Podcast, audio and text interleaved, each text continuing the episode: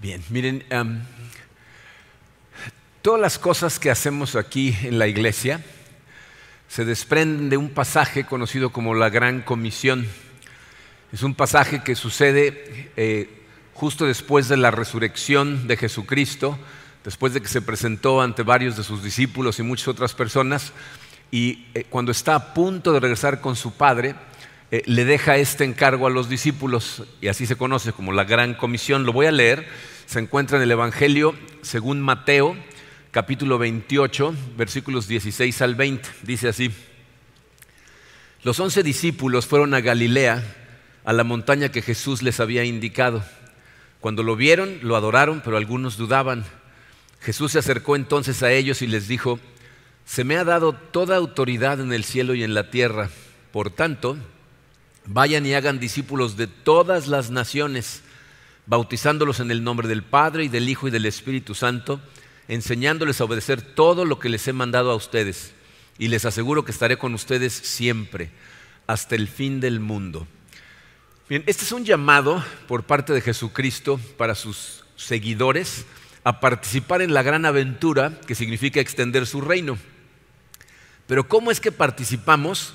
Aquí nos lo dice muy claramente, haciendo discípulos. Evidentemente, para poder nosotros cumplir con esa gran comisión de hacer discípulos, hay una pregunta que necesitamos contestar que es, ¿qué significa ser un discípulo de Jesucristo? Porque si no tenemos ese concepto claro, y sobre todo como iglesia, si no tenemos ese concepto unificado, es decir, si no sabemos todos exactamente lo que significa y que significa lo mismo para todos, difícilmente vamos a poder cumplir con esa gran comisión. Así es de que el día de hoy nos vamos a dar la tarea de contestar de acuerdo a lo que Jesucristo dijo, qué significa ser un discípulo de Jesucristo. Vamos a ponernos en manos de Dios y analizamos este pasaje. Padre, eh, te damos gracias, Señor, por tu amor como lo hacemos siempre. Gracias por la salvación que compraste para nosotros dando tu vida en la cruz.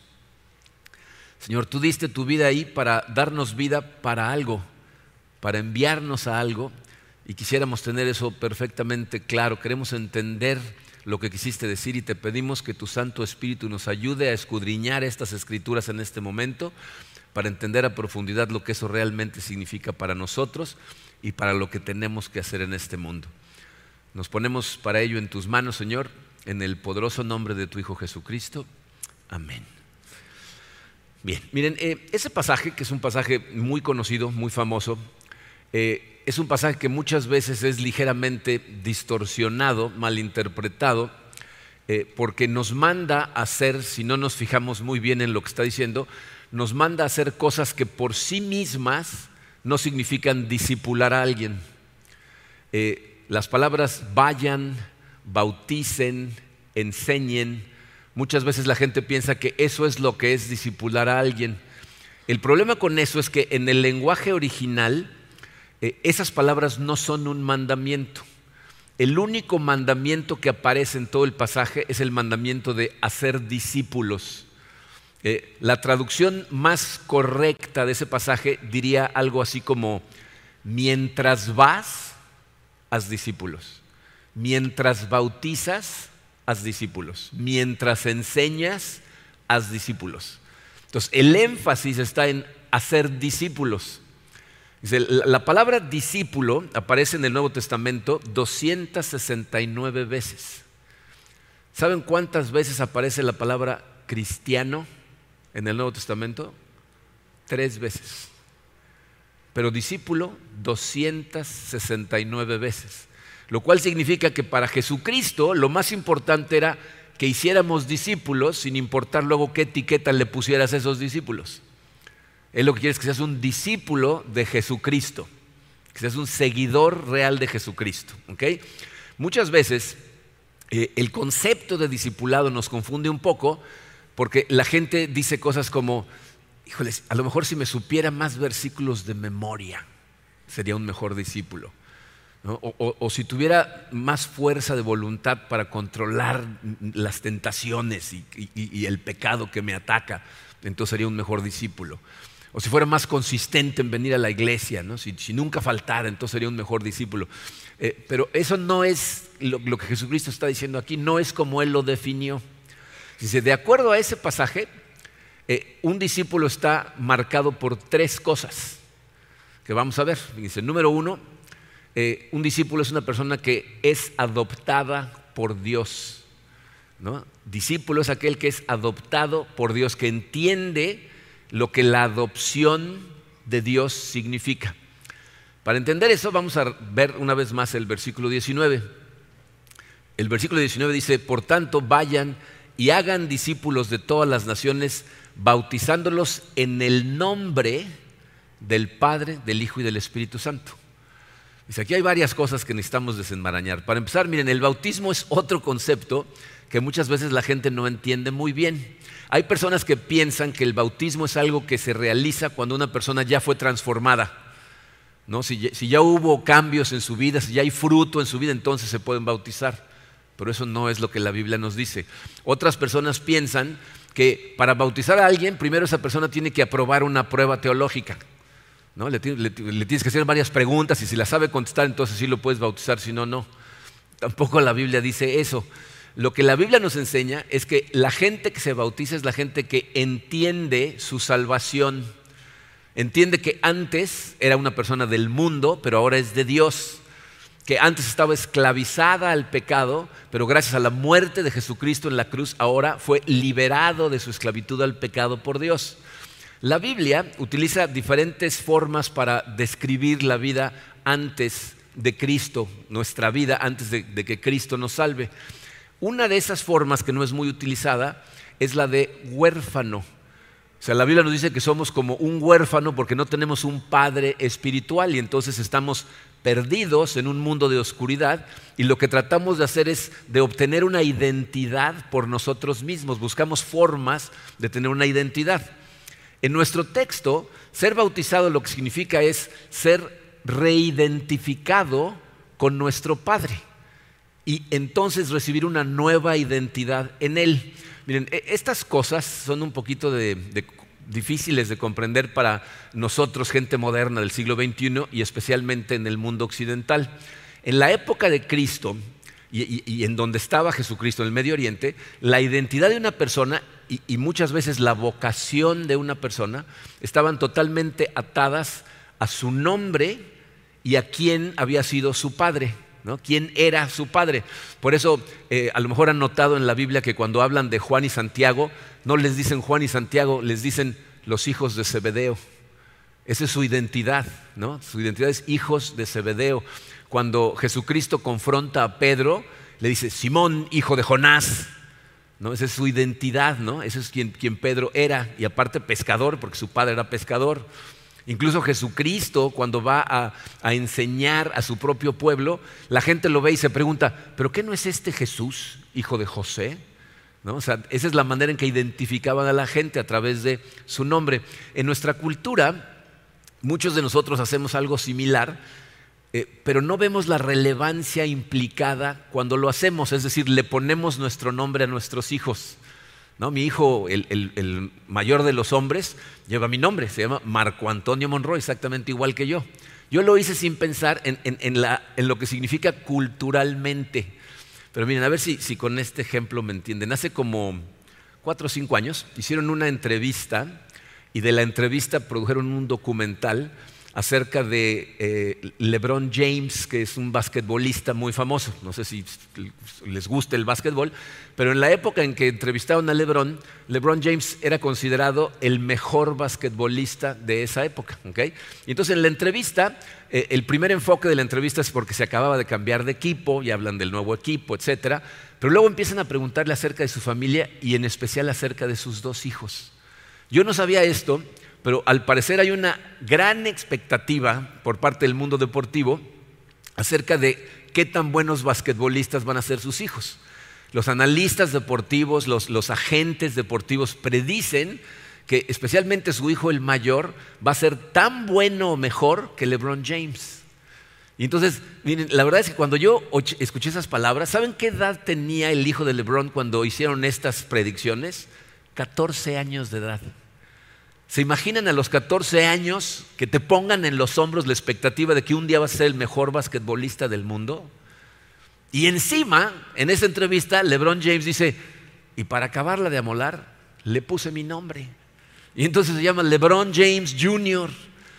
Dice en la entrevista que se arrepiente de haberle puesto su nombre, dice, porque lo hice sin pensar en, la expectativa que le estaba poniendo en los hombres a mi pobre chamaco, ¿no? Son expectativas que pues, él no pidió, ¿no? Que a, lo mejor ni siquiera quiere jugar básquetbol. ¿No? ¿Qué tal si quiere jugar boliche? ¿no? Sea, ¿no? Pero este muchacho va a vivir con una identidad que ya le pusieron encima y, que, tiene que ver con quién es su padre y qué nombre le pusieron. Fíjense cómo eh, en algunas familias, aún el día de hoy, todavía esas cosas suceden, ¿no? O sea, yo no sé si han oído a gente que le dice a sus hijos, compórtate como un Martínez, ¿no? O sea, como si el, apellido cargara, ¿no? Peso. O, mucha gente dice, me salió lo Monroy. ¿no? Como que el nombre trae consigo ciertos rasgos de carácter, ¿no? que, los heredé y, pesa con el nombre. ¿no? Eh, escuché, ahora que estuve estudiando acerca de estas cosas, de una persona que su padre le puso su nombre y en un momento en que tuvieron un problema, que empezaron a ver las cosas de forma diferente, el padre le dijo, me arrepiento de haberte puesto mi nombre, no te lo mereces. ¿No? O sea, la muestra de rechazo más profunda y dolorosa, decirle a una persona, no te mereces la herencia cultural que representa mi nombre. Bueno, fíjense, bajo esa luz vamos a ver qué es lo que dijo Jesucristo en ese versículo. ¿Qué nos dice que es un discípulo? un discípulo es una persona que ha sido bautizada en el nombre del Padre, del Hijo y del Espíritu Santo. Es una persona que eh, eh, fue bautizada bajo el nombre del Dios Trinitario del universo.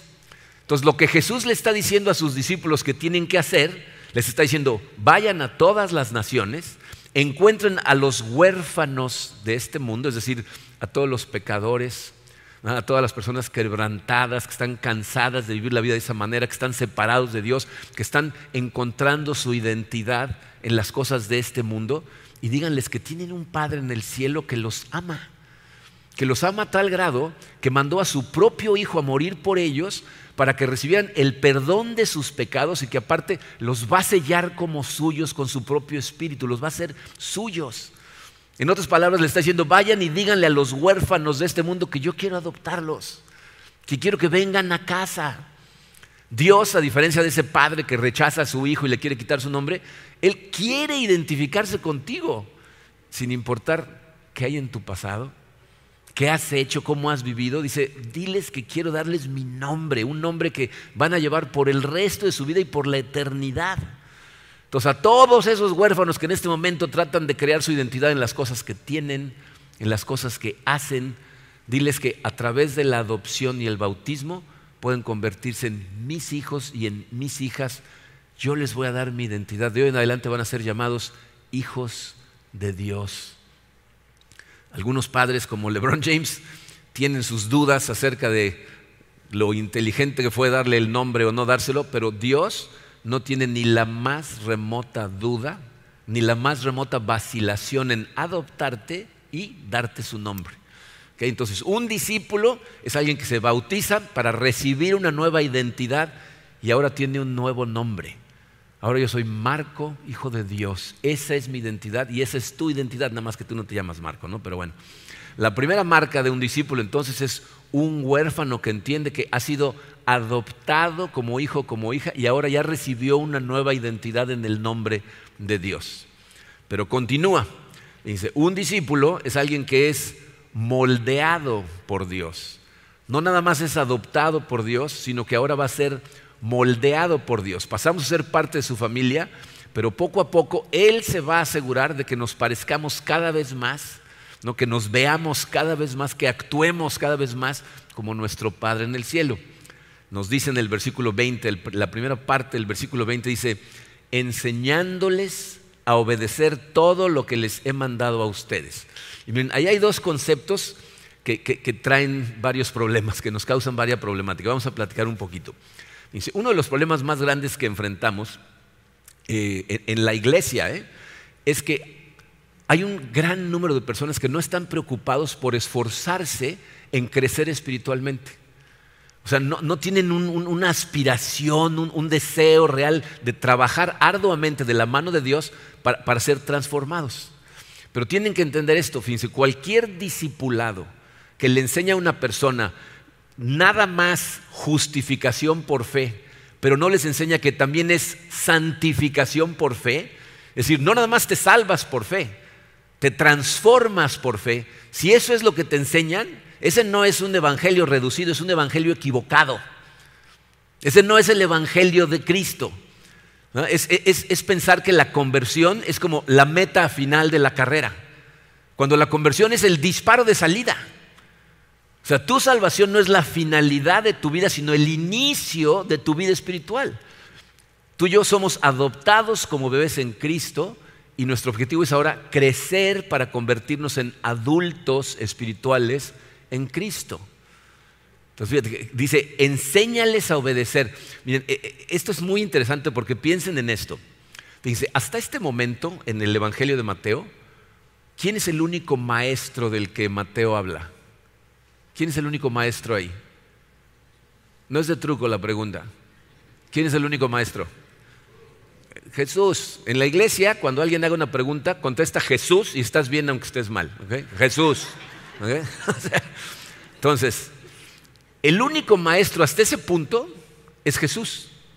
Él ha sido el maestro y lo ven como el maestro y le dicen maestro, pero en este momento Jesús les está diciendo, yo me voy y ahora el maestro va a ser tú. Vayan ustedes y enséñenles. Entonces nos está mandando, nos está convirtiendo en los maestros. ¿Y qué es lo que debemos enseñar? Todo lo que Él nos mandó a nosotros. O sea, todas las cosas que les enseñó a sus discípulos, todas las cosas que le reveló a Pablo, que nos las expresa en sus cartas, dice, ahora nosotros nos convertimos en los maestros y, tenemos el trabajo de enseñarlo. Ahora, ¿cuál es el problema con esto? Dice, este es otro, es una tragedia realmente que está sucediendo en nuestros días, pero en este momento, dice, el analfabetismo bíblico es, increíble. ¿eh? O sea, mucha gente de esta generación de cristianos no tiene conocimiento bíblico de primera mano. Yo me acuerdo cuando yo me convertí, eh, yo crecí en una familia católica, como muchos de ustedes. Eh, mi esposa Karina también creció, aunque ella en Estados Unidos creció en una, familia católica. Pero yo siempre he creído en Dios. O sea, yo no me acuerdo de un momento en mi vida cuando no creía en Dios. Me, hablaron de Dios desde, que yo era un niño. Entonces recuerdo todavía como católico que había dejado de ir a la iglesia cuando me fui a vivir a Estados Unidos, conversaciones que yo tenía con Dios todas las noches. Pero yo pensaba que conocía a Dios y aparte pensaba que conocía la Biblia porque había ido a la iglesia durante muchos años. Cuando me convertí y fui a la primera iglesia cristiana, en donde estaban enseñando la palabra de Dios de forma de la Biblia, de pronto me di cuenta de que no sabía casi nada. De que el Dios que yo conocía era bastante diferente que el que la Biblia enseñaba y yo pensé que conocía la Biblia y no la conocía. De hecho, me dio mucha risa porque había cosas que decían que de repente, por ejemplo, me acuerdo cuando hablaron de Sansón y Dalila, yo dije, ¿ah, eso está en la Biblia? Yo pensé que era un cuento. O sea, había oído hablar de Sansón y Dalila, pero pensé que era como la caperucita roja, ¿no? que era un cuento que alguien había inventado. Y entonces cuando me di cuenta de que hablaban de cosas que yo nunca había oído hablar, dije, no, pues me tengo que poner a estudiar. Y entonces empecé a hacer algo que mucha gente hace. Empecé a ser discipulado o a sentirme bíblicamente alfabeto por asociación. Es decir, me juntaba con gente que conocía muy bien la Biblia y porque la gente que me enseñaba conocía muy bien la Biblia, ya yo ya me sentía que estaba bien. ¿No? Me sentía discipulado por asociación. Y eso, miren, es un peligro enorme en una iglesia en donde hay buenos maestros. Y en esta iglesia tenemos excelentes maestros. Sergio Serra, Sil Herrera, eh, Salvador Quesada, Moni Villarreal, Mayela Miriris, todas las personas que enseñan nuestras clases bíblicas son excelentes maestros. Entonces corremos el riesgo de que nos sentimos discipulados por asociación. Escúchame clarito, por favor. Tú no puedes hacer responsable a esas personas de tu crecimiento espiritual, de tu discipulado. Tú deberías estar tan familiarizado con la Biblia como todos ellos. Porque muchas veces la gente se siente que porque están estudiando con ellos, hay veces que hablo con gente y le digo, ¿cómo vas? Bien. Ah, sí, ¿vas bien? Sí, sí, estoy en la clase de Sergio Serra. Ah, no, entonces ya estás bien. ¿No? O sea, que él sepa mucho y vaya bien no significa que tú necesariamente vas bien. Necesitas tener conocimiento de primera mano. ¿Entienden lo que eso significa? Conocimiento que es el resultado de tu estudio y tu meditación de la palabra de Dios. ¿Por qué es tan importante? Porque Jesús nos mandó a todos a enseñar. A todos. Somos responsables de enseñar en algún momento. Entonces, ¿cómo puedes enseñar cosas que no sabes? Miren, eh, pocas cosas me empujaron a querer aprender, o sea, pocas cosas me empujaron tanto como la necesidad de enseñar. Yo les puedo asegurar que cuando ustedes escuchan sabiendo que se lo van a tener que explicar a alguien más, van a escuchar diferente. Si tú vienes aquí y nada más todo lo que quieres es escuchar y salir motivado por lo que escuchaste, vas a escuchar de una manera. Pero sales pensando, esto se lo voy a tener que decir yo a alguien en algún momento, voy a tener que poder explicar estas cosas, lo vas a escuchar de otra manera, vas a tomar notas, vas a regresar. Mira, hay gente que me dice, no, yo salgo de aquí y luego regreso y veo el video y lo veo despacito y voy tomando notas, porque sé que en algún momento lo voy a tener que explicar a alguien más. Entonces no puedes hacer estas cosas, o sea, tienes que estar tan familiarizado con la Biblia como lo estoy yo. De hecho, fíjate, tu responsabilidad debería ser analizar qué digo yo aquí. Y si en algún momento digo algo que no es bíblico, tienes la responsabilidad de acercar y decir, oye Marco, el otro día dijiste esto, pero ¿ya viste este versículo? Porque aquí dice lo contrario de lo que tú acabas de decir. O sea, necesitan ustedes hacerse responsables de su crecimiento bíblico. Pero hay, hay cosas que son muy tristes. Miren, eh, encuesta tras encuesta revelan que la iglesia evangélica en este momento está en uno de los momentos en donde estamos menos preparados bíblicamente hablando en la historia de la iglesia. O sea, la gente no, no, estudia. De hecho, hay un estudio que hicieron en, 2016 en donde descubrieron que los grupos no cristianos, o sea, grupos de eh, ateos activos, ¿saben lo que es eso? Gente que está tratando de desacreditar a la Biblia. Los ateos activos, los mormones y los testigos de Jehová conocen mejor las afirmaciones bíblicas que nosotros. O sea, conocen mejor en lo que creemos que nosotros que decimos que lo creemos. Es, eso es una tragedia. Porque fíjense, una de las cosas que decimos en esta iglesia es, la Biblia es nuestra autoridad. Pero si no conoces la Biblia, ¿quién es realmente tu autoridad? Tú. Lo que tú crees que dice la Biblia, si es que no conoces la Biblia. Entonces tú eres tu propia autoridad. Ahora, no estoy diciendo que nosotros no estamos aquí para ayudarte. Desde luego estamos aquí para ayudar, por eso tenemos nuestra clase de introducción a comunidad de fe, de ahí pasas a clases de conexiones, finanzas bíblicas, fundamentos, grupos pequeños, o sea, los líderes de todas esas áreas están ahí para ayudarte en tu crecimiento espiritual, pero para apoyarte en tu crecimiento, no para hacerte crecer, no pueden ellos.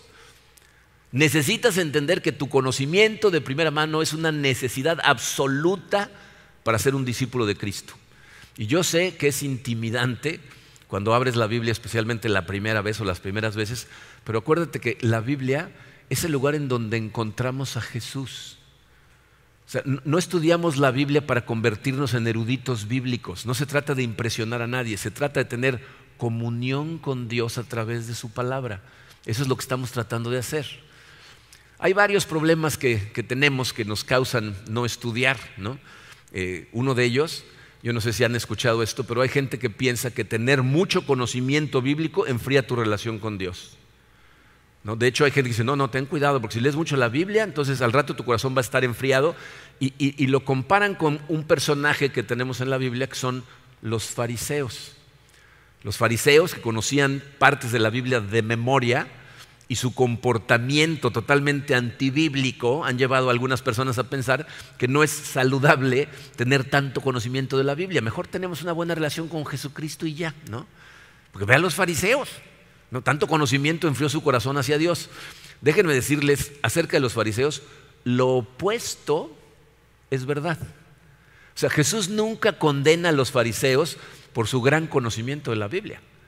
Los condena por su ignorancia de la Biblia. Los fariseos eran un grupo de personas que estaban tan preocupados por satisfacerse a sí mismos que tomaban la Biblia, la sacaban de contexto, llegaban a las conclusiones equivocadas y se comportaban totalmente contrario a lo que la Biblia decía que tenían que hacer. Jesucristo les dice a ellos, ustedes estudian las escrituras pensando que las escrituras les van a dar vida, pero las escrituras dan testimonio acerca de mí, el que da vida soy yo, al que tienen que buscar ahí es a mí, y estoy parado aquí enfrente y no me ven. Nada más estaban tratando de satisfacer a ellos mismos. Entonces, esto significa que debemos estudiar la Biblia en busca de comunión con Dios y no debería darte miedo nunca estudiar la Biblia. Nunca. Hay gente que dice, no, ves que yo he oído que luego si le estudias mucho va a haber contradicciones. Si te da miedo estudiar la Biblia, estás demostrando los límites de tu fe, porque la palabra de Dios es la verdad. Si la estudias correctamente en busca de Dios, eso es lo que vas a encontrar. Otro riesgo que corremos es que la gente escucha de esas estadísticas y esos estudios y piensan que están hablando de otras personas. Dicen, no, sí, esas otras iglesias están muy mal. No, no. Acuérdate, aquí estamos hablando de cada uno de nosotros. Tú eres responsable de aprender de la Biblia tú. Y hay otra cosa que quiero mencionar. La verdad es que no, no sé por qué sucede esto, pero en nuestra experiencia, después de 20 años como pastor y casi 35 años como creyente, me he dado cuenta que de cada 10 personas que están seriamente tratando de crecer espiritualmente, generalmente 8 son mujeres y, me enteré esta semana que estuve estudiando para este mensaje que eso no nada más se da a nivel iglesia. Si vas a los seminarios bíblicos en donde están haciendo maestrías y doctorados en teología, tienen exactamente esas cantidades. Por cada 10 personas, 8 mujeres, 2 hombres. No sé por qué a las mujeres les interesa más ¿no? prepararse, conocer muy bien la Biblia, a lo mejor son más inteligentes que nosotros. Y todas las mujeres dicen, amén, ¿no? Pero, pero la realidad es que no es el caso, ¿no? O sea, Dios obviamente quiere que, lo conozcamos todos. ¿no? y miren, obviamente mi interés no es que esos números cambien y que sean ocho hombres por cada dos mujeres. Eh, Dios lo que quiere es que estudiemos la Biblia juntos y que crezcamos juntos, que maduremos juntos. No estoy tratando eh, de crear culpabilidad en tu corazón. Lo que estoy tratando de hacer es animarte a que empieces hoy a querer conocer mejor tu Biblia, que busques recursos, que, busques mentores, que, que, si te atoras en tu estudio personal, busques quien te ayude, pero que sigas intentando perseguir tu conocimiento personal. D.L. Moody, eh, un excelente eh, pastor, eh, dijo esta frase, dice, nunca he visto un cristiano dar fruto que no fuera estudiante de la Biblia. Pocos maduran porque pocos estudian. Entonces, si quieres crecer en tu relación con Dios, no hay de otra. Necesitas convertirte en un estudiante de la Biblia. Pero ahora, es muy importante ver la otra palabra que utilizó Jesucristo en esa parte que acabamos de leer, enseñándoles a obedecer ¿Qué significa eso? La enseñanza no es para acumular conocimiento, es para generar acción que nos transforme. O sea, eh, tenemos que dejar a Dios moldearnos a través de nuestro estudio de la Biblia. Tenemos que crecer en obediencia. Las cosas que vemos que Dios nos dice que tenemos que hacer, tenemos que empezar a hacerla. Decirle a la gente que lo más importante es que sus pecados fueron perdonados pero no enseñarles a crecer en santidad, a crecer en amor, en humildad, los estamos engañando. Porque la única manera en que nosotros podemos ser discípulos es si entendemos que el mandamiento más importante que nos dio Dios es el de amar a los demás. Tiene que ser hecho, no, es nada más ir y meterles reglas y reglas y reglas, sino eh, demostrarles con nuestro amor que, ser discípulo de Cristo significa precisamente eso, amar. Pero en muchos lugares han separado totalmente la gran comisión del gran mandamiento. El, gran mandamiento es un pasaje que sucede cuando le preguntan a Jesucristo cuál es el mandamiento más importante. Y responde, el primero y el más importante es amarás a Dios con todo tu corazón, con toda tu mente, con todas tus fuerzas. Pero sin que le preguntaran, continuó y dijo, y el segundo, que es igual de importante, es amarás a tu prójimo como a ti mismo. De estos dos dependen toda la ley y los profetas. No podemos separar la gran comisión del gran mandamiento. Tenemos que ir a ser discípulos amando a la gente. De lo contrario, ya no es la gran comisión, le podemos llamar la gran omisión, ¿no? Pero bueno, estoy convencido que si todos los cristianos cumpliéramos con esos dos mandamientos, hacer discípulos de Cristo no sería tan difícil. La gente querría ser un discípulo de Cristo. Ahora, obviamente sabemos que nadie va a ser nunca perfecto. De este lado de la vida no vamos a llegar a la perfección, pero necesitamos querer crecer, querer cambiar, es, es básico. Y miren, eh, aquí les voy a dar una aplicación práctica que se las he dicho más de una vez, pero si no la has intentado, inténtala, a mí me ha servido muchísimo. Trata de hacer eh, por escrito una lista de las áreas en tu carácter en donde tú sabes que bíblicamente necesitas cambiar. Por escrito, ¿no? ¿Qué cosas te están deteniendo de ser un discípulo que puede discipular? Porque ese es el problema, que si yo tengo ciertos comportamientos o tengo ciertos hábitos en mi vida, que la demás gente los ve y luego cuando quiero hablarles de Cristo me dicen, tú, no, tú cállate, sácate de aquí, ¿no? Entonces no puedo hacer discípulos cuando yo mismo no estoy viviendo como Dios quiere que viva. Entonces, haz una lista de las áreas en donde verdaderamente necesitas transformación y empieza con la que más problemas te esté causando. Toma esa área y diseña una oración. Escribe una pequeña oración en donde digas, Señor, quiero hacer un pacto contigo porque necesito de, tu fortaleza y de mi obediencia. Yo sé que dependo de ti, así es de que hago un pacto contigo para que cada vez que lleguen pensamientos como este, este, este y este, tú inmediatamente me ayudes a sacarlos de mi mente, entregártelos a ti y pensar en esto, esto y esto. Una oración pequeña. Y empieza a repetirla. Y cada vez que se te acerque ligeramente un pensamiento con respecto a esa área, inmediatamente vea tu oración. Padre, necesito de tu ayuda. Tengo este pacto hecho contigo, ayúdame Señor, saque estas cosas, ayúdame a pensar en esto y enfoca tu mente en esas cosas. Si empiezas a hacer ese hábito, va a llegar un momento en donde ni siquiera va a tener oportunidad de entrar el pensamiento cuando ya estás repitiendo tu oración y vas a empezar a darte cuenta cómo empieza a tener triunfo sobre esa debilidad. Y cuando llegue el momento en donde de forma instantánea vayas a Dios cada vez que eso se aparezca, vete a la siguiente área y diseña una oración y empieza a trabajar en la segunda, pero tienes que trabajar activamente. A.W. Tozer, otro autor excelente, dice, la salvación separada de la obediencia no existe en las escrituras. No hay tal cosa, no hay un cristiano salvado que no tiene transformación. el Espíritu Santo no te lo permite. Para seguirlo hay que obedecerlo y eso es exactamente lo que Jesús nos mandó. Enséñale a los demás a obedecer. Pablo lo dice de esta manera en Colosenses capítulo 1 versículo 28. Dice, a este Cristo proclamamos, aconsejando y enseñando con toda sabiduría a todos los seres humanos para presentarlos a todos perfectos en Él. El objetivo de nuestra misión es presentarle lo más madura posible a la gente en Cristo a nuestro Señor. Entonces el deseo de Dios para tu vida una vez adoptado es crecimiento espiritual. miren, para que no se desanimen, recuerden que eh, la curva de crecimiento espiritual no es una curva perfecta. O sea, no es una línea en donde simplemente vas, crees y crees y crees. das tres pasos para adelante, dos para atrás, te tropiezas. Hay, hay, hay etapas de la vida en donde hay mucho crecimiento, etapas de la vida en donde apenas y vas creciendo. Muchas veces no te das cuenta del crecimiento hasta que ves las cosas en retrospectiva. Y creo que muchos aquí somos testigos, podemos dar testimonio de que nuestro crecimiento más grande fue a través de cosas muy duras, fue a través de las circunstancias más difíciles. Entonces aquí el punto es, no te rindas eh, y, y persigue tu comunión con Dios a través del estudio de tu palabra y de la obediencia. Entonces el primer paso del discipulado es pasar de huérfano a hijo, el segundo es pasar de la infancia a la madurez. Si somos honestos, sabemos que este segundo paso se dice fácil, pero la verdad está complicado. Y en el mundo en el que vivimos en este momento, cada vez se complica más.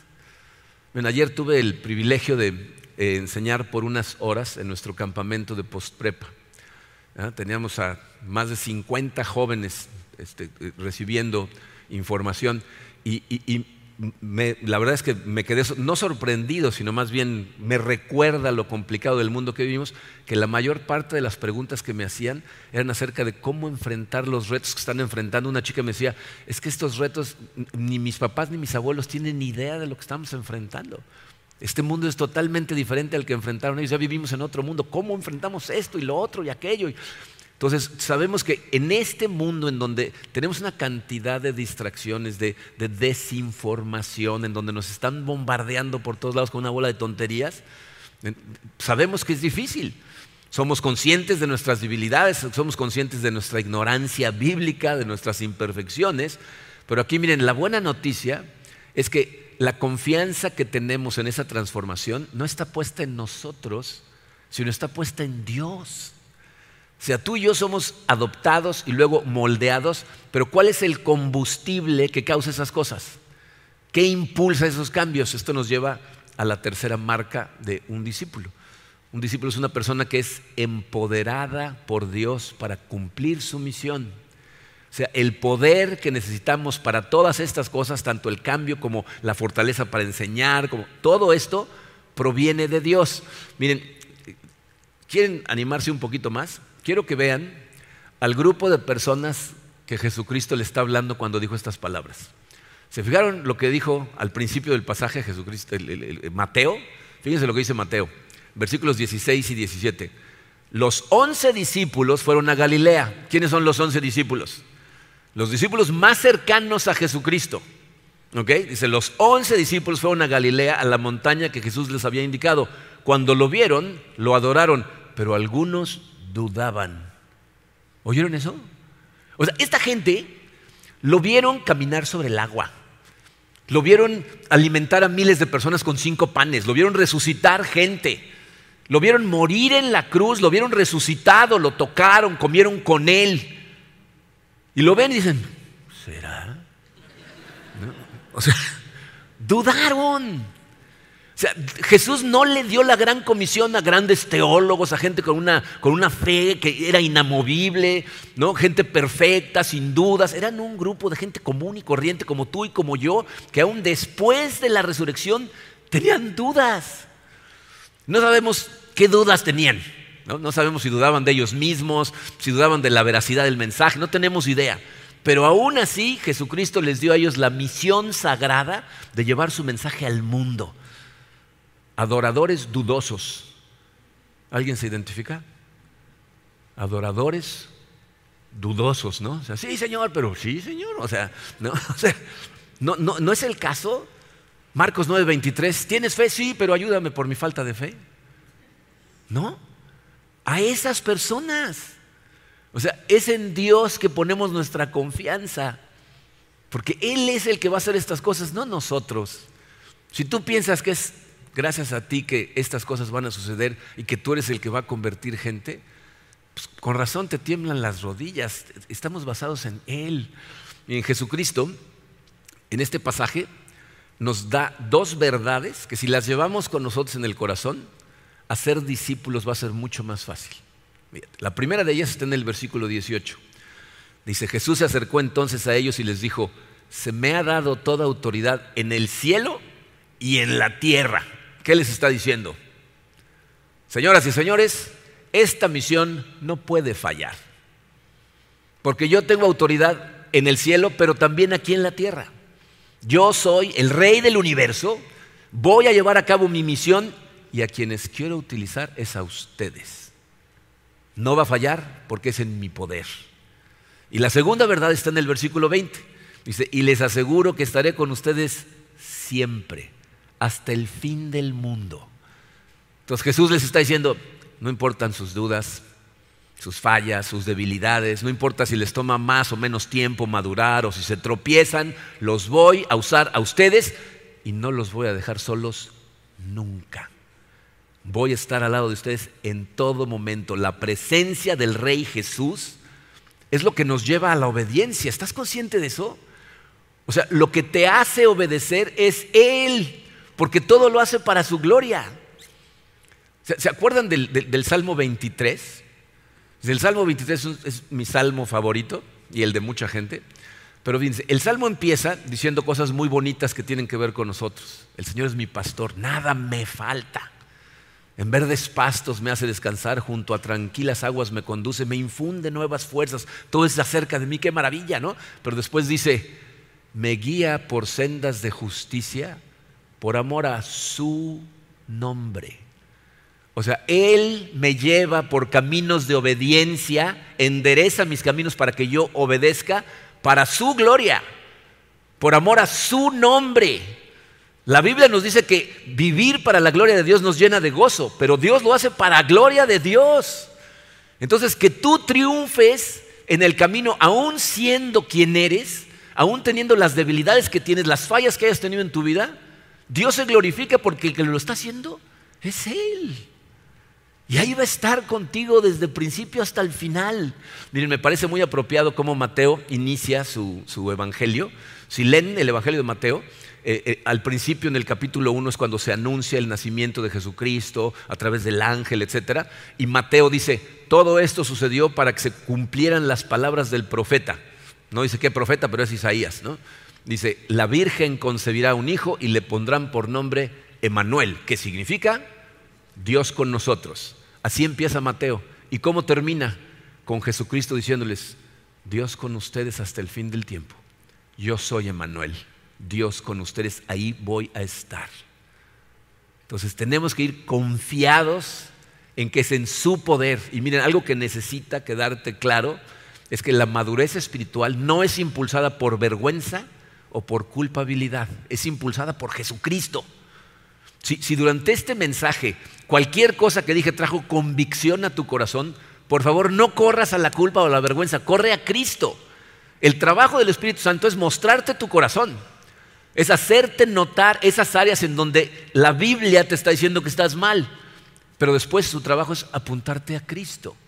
No sentirte avergonzado, sino decir, sí es cierto, necesito más de Cristo. Entonces, si estás pensando lo que muchas veces la gente me dice cuando me bajo de aquí, me dicen, ahora sí este sermón me cacheteó espantosamente, excelente noticia. ¿Sabes lo que eso significa? El Espíritu Santo está trabajando en tu corazón y te está confrontando. Si tú oyes estas cosas, no las vives, pero como si no te hubieran dicho nada, preocúpate. Porque el Espíritu Santo debería estarte diciendo en este momento, ¿oíste esta parte? ¿Oíste esta otra? Deja de darle codazos al de al lado. ¿Tú oíste? Ese es el Espíritu Santo. Entonces, esa es una buena noticia.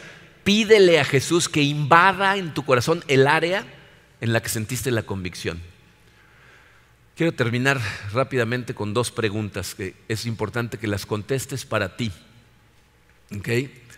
Uno, ¿en qué lugar estás en este momento en donde Dios te puso y tienes influencia sobre otras personas?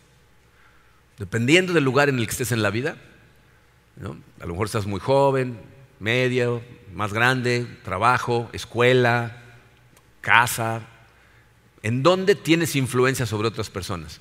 Ahí es en donde tienes que cumplir la gran comisión. Ahí es a donde Dios te manda, ve y haz discípulos de todas las naciones. La gente dice, bueno, pero no tenemos que ir a todas las naciones. Hay gente que tiene ese llamado. Y lo que tiene que hacer es ir a las otras naciones. Pero acuérdate que tu, vecino a lo mejor no lo conoce. Entonces, digo, hay que preocuparnos por las naciones cuando Dios nos pone en el corazón, tú, ve a las naciones. Pero si no te ha puesto ese llamado, entonces preocúpate por tus compañeros de trabajo, por tus amigos, por tus vecinos, por la gente que no lo conoce. Yo creo que el, mejor método para llegar a todas las naciones sería si todos le llegáramos a todos nuestros vecinos. ¿No? ¿No se iría de esa manera? Entonces, ¿en dónde estás en este momento que tienes influencia sobre alguien? Y número dos, si tú ya aceptaste a Cristo en tu corazón, si sabes que has sido adoptado por Dios, contéstate honestamente, ¿estás creciendo o estás estancado? La pregunta va en esta dirección. El crecimiento no se da por casualidad. La gente no despierta un día madura espiritualmente. El crecimiento toma trabajo, toma dedicación, toma análisis de nuestra vida, de qué estamos haciendo bien, de qué estamos haciendo mal, toma tener gente en nuestra vida que pueda confrontarnos, tener mentores, estar estudiando la palabra, estar viendo, aquí me está hablando a mí. ¿Estás trabajando de esa manera en tu vida o simplemente vienes, escuchas y te vas. El camino espiritual es como nadar en el mar. Si no estás nadando a propósito en una dirección, cuando te das cuenta ya te llevó la corriente y estás a 10 kilómetros. Entonces, ¿qué estás haciendo? ¿Estás a propósito trabajando en tu crecimiento espiritual? ¿O te estás engañando a ti mismo pensando que porque vengas todos los domingos estás bien? Necesitas trabajar en ti. Si tú estás presente en esta sala y de acuerdo a la definición que acabo de dar, eres realmente un huérfano, sin padre espiritual, si no tienes relación con Él, acuérdate, Dios quiere adoptarte. La razón por la que estás escuchando estas palabras es porque Dios quería que las escucharas y te está diciendo, quiero que vengas a casa, acércate a mí. Necesitamos reconocer en dónde hemos estado, necesitamos arrepentirnos, evidentemente, pero el primer paso es ir a Él y decirle, Señor, ah, por favor, toca mi corazón. Si estás aquí, si esto es real, ayúdame porque yo quiero conocerte. He estado viviendo y ya estoy cansado de estar tratando de hacerlo solo porque evidentemente lo estoy haciendo mal, lo reconozco. Ahora, ayúdame. Y si tú ya has sido adoptado, necesitas crecer. La iglesia te necesita. Dios te dejó aquí con el específico propósito de enseñarle a otros que Dios quiere adoptarlos. Entonces necesitas crecer. No te engañes. No te engañes pensando que las cosas están bien si realmente no estás trabajando en crecer. Vamos a orar. Padre, te damos gracias, Señor, eh, por tu amor, por tu palabra, por, por la convicción del Espíritu Santo en nuestro corazón. Te agradecemos, Señor. Y quiero pedirte, Señor, por, por todas las personas que escuchen estas palabras y, que realmente no te conocen, no te tienen en su vida, son huérfanos, Señor. Padre, te pido que a lo mejor hoy sea el día en donde cansados de estar tratando de encontrar identidad por sí mismos, tratar de vivir con su propia sabiduría y sentir el vacío en su corazón que nos llega a todos en el momento de paz, que ese sea el momento, Señor, en que acudan a ti que tengas misericordia de, ellos, de sus corazones, los atraigas a ti, les abras los ojos espirituales, se den cuenta de cómo han estado viviendo la vida, te pidan perdón y te pidan que entres a su vida, Señor. Sálvalos, Padre, te lo pedimos. Y para todos mis hermanos y hermanas en Cristo en esta sala, Señor, te damos gracias por habernos adoptado. Gracias por por darnos tu nombre, por darnos esa identidad maravillosa como hijos e hijas de Dios. Permítenos, Señor, tener la humildad de permitirte a ti seguir trabajando en nuestros corazones, ser honestos con nosotros mismos, hacer análisis constantes de nuestra vida, de cómo vamos, cómo estamos viviendo, qué tipo de comportamientos tenemos para la gente a nuestro alrededor Transfórmanos, Señor, para que podamos cumplir con tu gran comisión, siguiendo el gran mandamiento, Señor, de amar, amarte a ti sobre todas las cosas y a nuestro prójimo como a nosotros mismos, Señor. Te necesitamos, Padre. Así es de que nos ponemos en tus manos en el poderoso nombre de tu Hijo Jesucristo. Amén.